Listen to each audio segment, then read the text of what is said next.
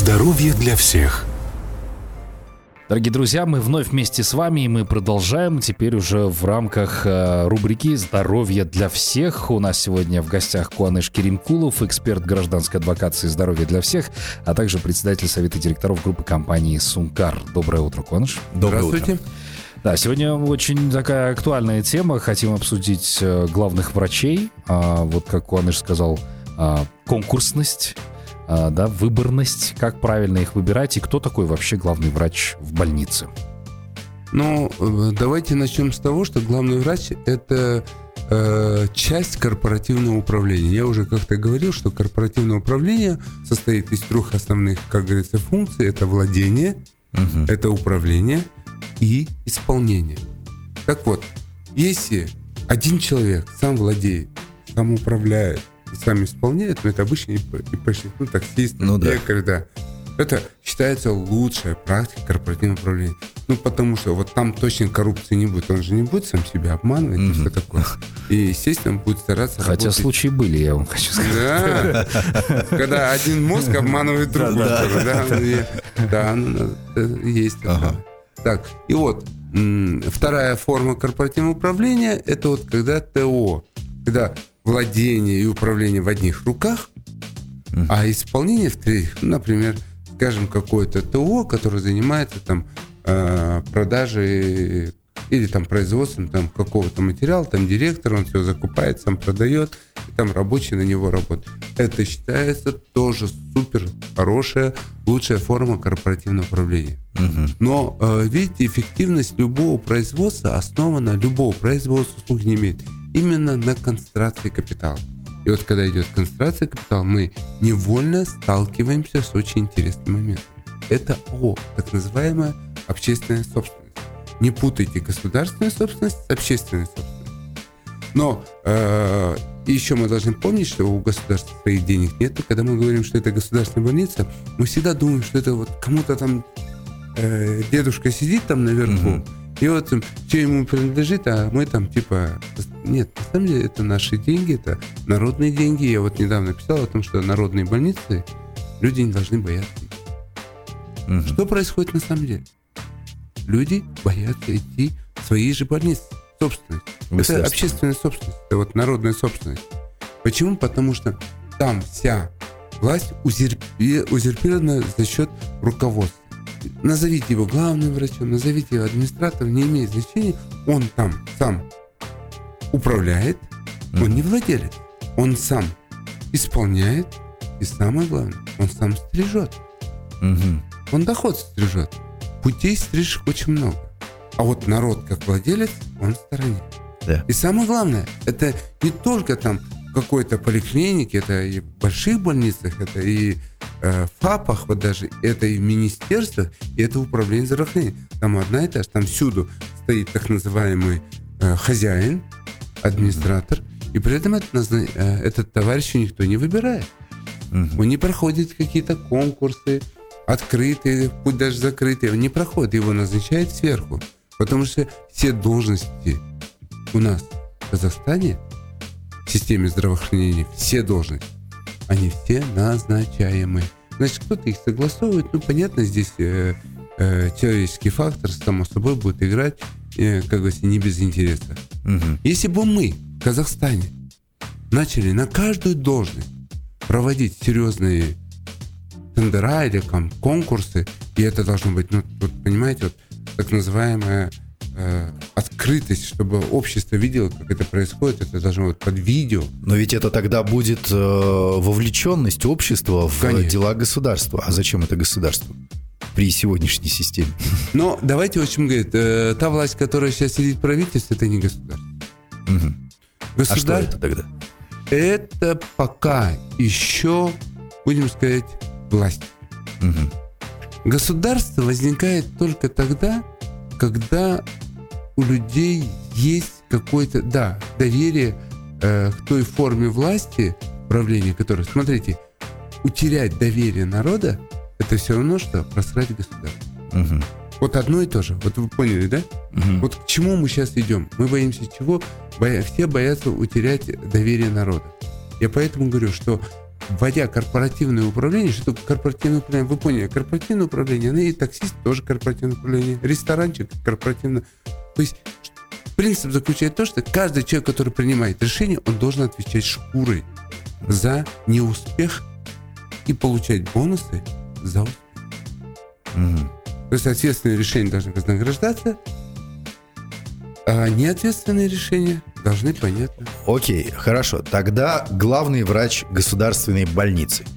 А, мы поняли, что его нужно там, выбирать, конкурсность какая-то должна так, быть. Как это должно происходить? Вот как это должно происходить вот и кто скажу. на самом деле там должен сидеть вот в э, вот, должности главного вот. врача? Смотрите, как раз перед тем, как назначить главного врача, в этой больнице, если она большая, и, или в этом э, управлении здравоохранения, если регион маленький, ну, вы понимаете, что такое большая больница, я вам объясню. Хорошая большая больница это где-то приблизительно около, около э, 1200 полторы тысячи врачей.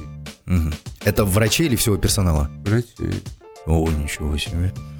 Врачей. Это как огромная фабрика. А у нас, получается, в Казахстане некоторых регионов такого количества даже врачей нет. Ну да. Во всем регионе. И понятно, а создавать корпоративное управление на уровне какого-нибудь там фельдшерского акушерского пункта или там какой-нибудь городской больницы, где работает 200-300 э, врачей, это, знаете, это несерьезно. Угу. Там невозможно быть. Корпоративное управление нужно создавать вот приблизительно на какой-то уже объем выручки, когда стратегическое решение приносит какой-то уже сверхдоход. Угу. И вот смотрите, в первую очередь должно начинаться с того, что мы должны обязательно выбрать, э, акционер должен выбрать совет директоров. А кто акционер у нас в регионе? Аким? Народ. Маслиха. А, а Маслиха. Вы вообще забыли, кто, Маслиха, да. кто здесь акционер в этой стране. Не, у нас просто каждый суд. Точнее, он не акционер. Нет, вы правы. А акционером является народ. Но его представителем является Маслихат, местный да.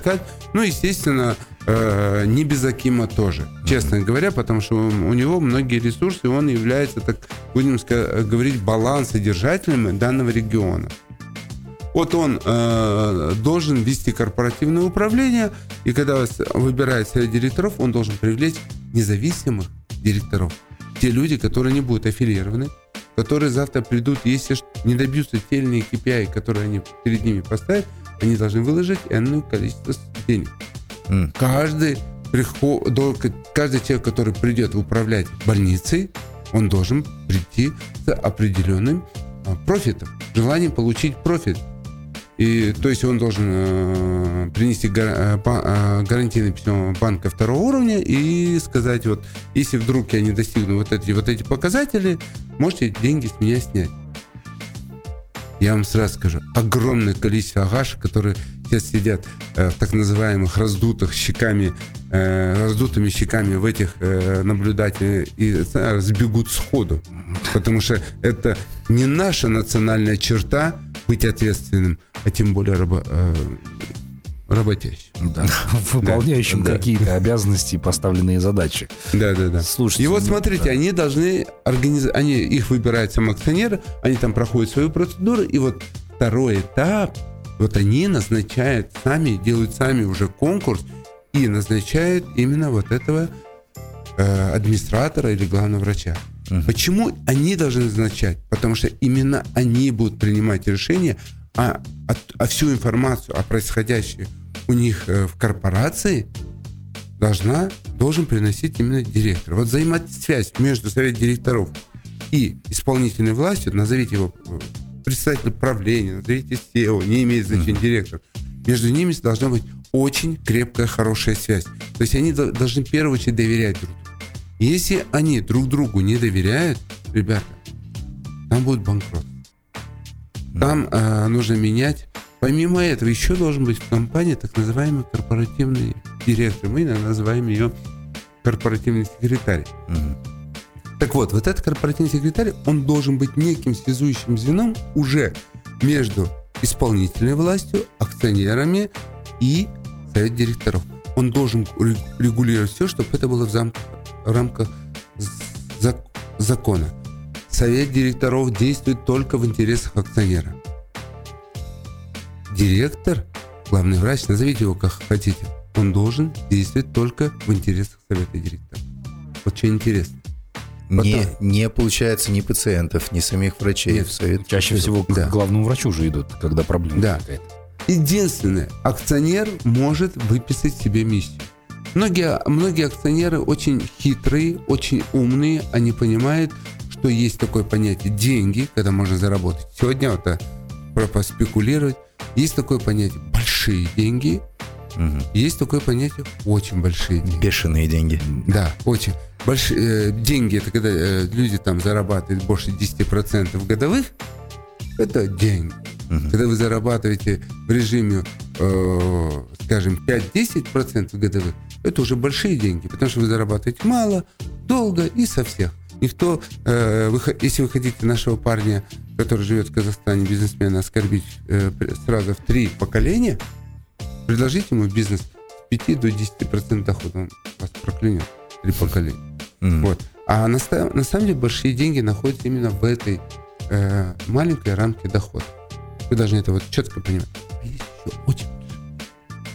Очень большие деньги – это когда то, что ты делаешь, связано с определенными социальными и, э, или проектами и интересами государства. Например, ты строишь там дороги или там больницы или школы или вот то, что нужно народу. Потому что ты не только э, строишь всем э, э, случае, когда у тебя вдруг, если появится дефолт, то государство в этот момент должен подставить плечо, чтобы Мгм. поддержать товарища, который платит большие налоги. Если Ну, компания... ЛРТ, например, в Нур-Султане. Да, да, да, да, да, типа этого, да, конечно. Так вот, главный врач. Кто такой сегодня главный врач? Сегодня главный врач это человек, который э, является прокладкой, прокладкой между э, акиматом или, нача- или управлением и населением. Мгм. Если там что-то не так, его отдают на сиденье. Мгм. И он знает, как говорят у кавалергатов век недолг, он приходит, он должен в очень короткий, короткое время, э, как говорится, отработать э, свой положенный век.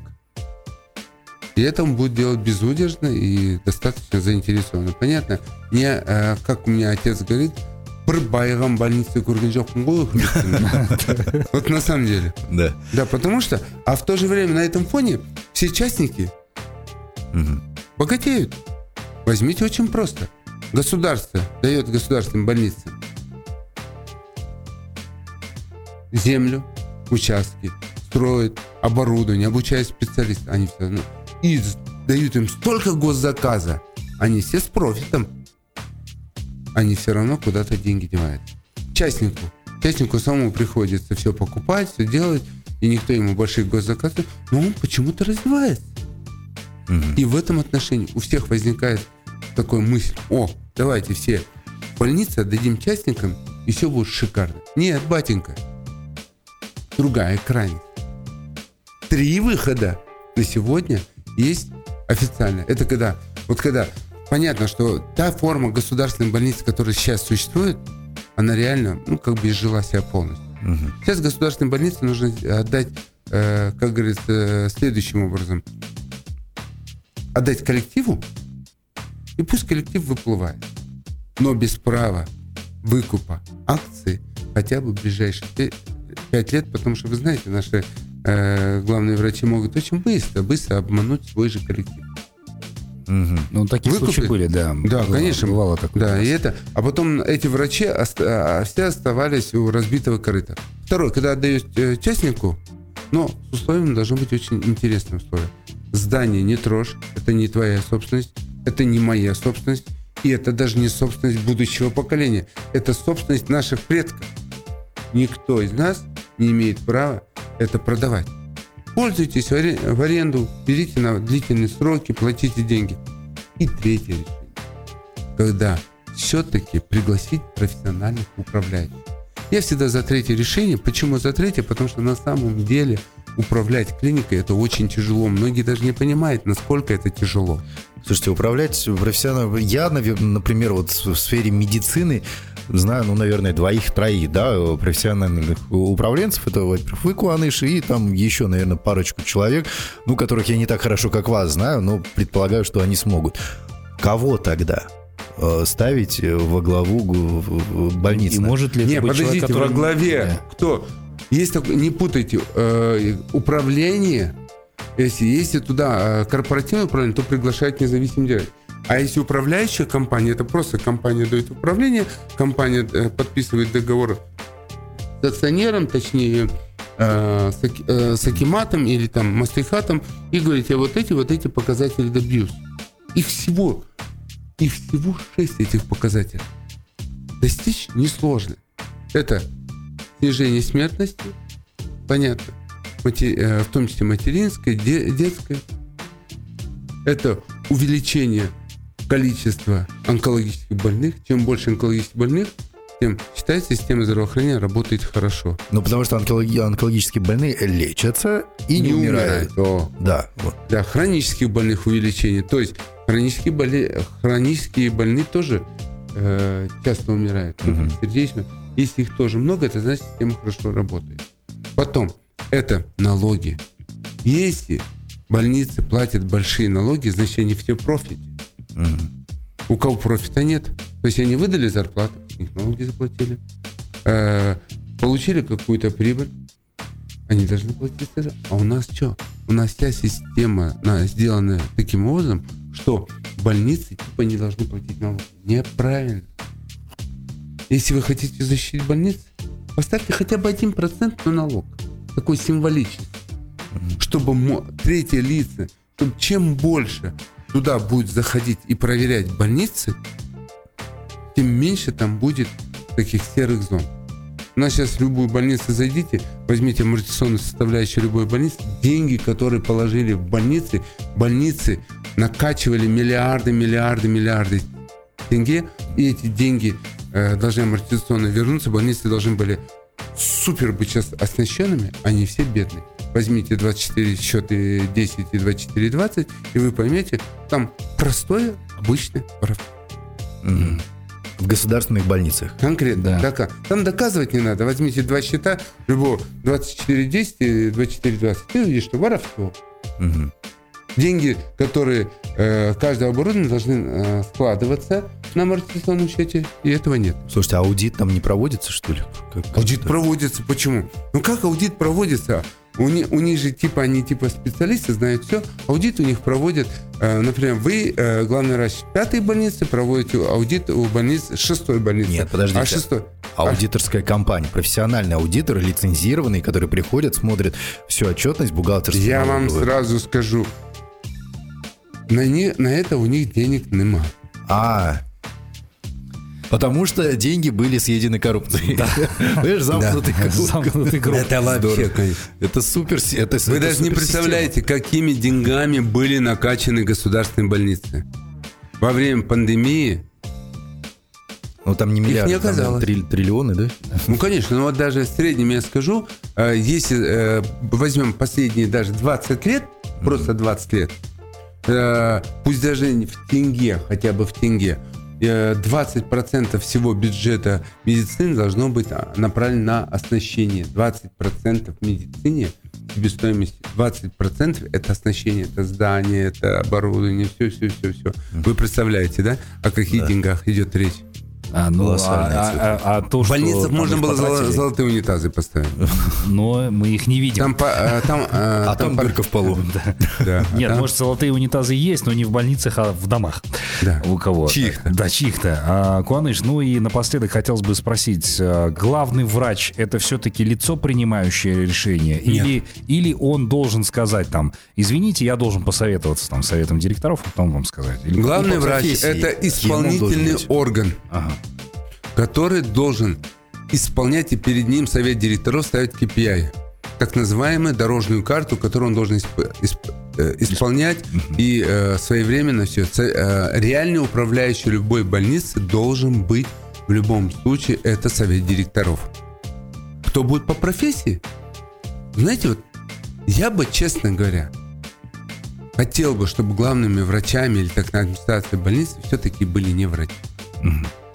Потому что врач на любую вещь смотрит с определенными э, уже заложенными красками в голове. Так, нет такого. А главный врач это исполнительный орган, должен сухая расчетовость, которая должна быть четко все прописано исполнительного. Я бы, я считаю, что самыми лучшими главными врачами были бы из, из какой бы профессии взять. Вот я бы хотел бы сказать, скорее всего, это э, руководитель гостиницы. Которые знают, что такое сервис. Сервис. Да, вот именно. Вот то, о чем говорит Жанна, то Прошкевич, то, о чем говорит Ирлан Нурписов, это вот эта сервисная медицина. Да. Человек пришел, ему хорошо, он не боится, и вот это, и эта вся аура вокруг него пропитана безопасностью. Вот это. Второе. Кто бы еще? Руководители ресторанов или парикмахеров. Я вот сейчас э, собираюсь э, еще на одну клинику делать э, конкурс на управляющие клиники, то есть на исполнительный орган. Я бы уже как бы, можно воспользуясь вашим радио, э, пригласил бы, чтобы э, прямо вот есть такой сайт medcadre.kz, мы туда иногда выбрасываем вот это объявление касательно, мы бы хотели бы привлечь туда бывших руководителей гостиниц, ресторанов, вот как раз многие рестораны закрылись, вы даже не представляете, насколько они коммуникабельны. Я вот общаюсь с многими руководителями э, ресторанов, мне честно... Гендиректор радиостанции не подойдет? Он у нас очень коммуникабельный. Да! Ну, так резюме, батенька, раз. И смотрите, резюме возьмите, хорошо почитайте. И самое главное, мы открываем конверт с резюме прямо перед собеседованием на глазах. Мы не имеем права открывать резюме Мгм. и э, там призванивать, подзванивать там или что-нибудь там договариваться. И это и конкурс должен быть в основном направлен на то, чтобы лучше всего пройдет не тот, кто имеет даже технические какие-то навыки. Для нас самое главное это вот моральные и этическая составляющая руководителя.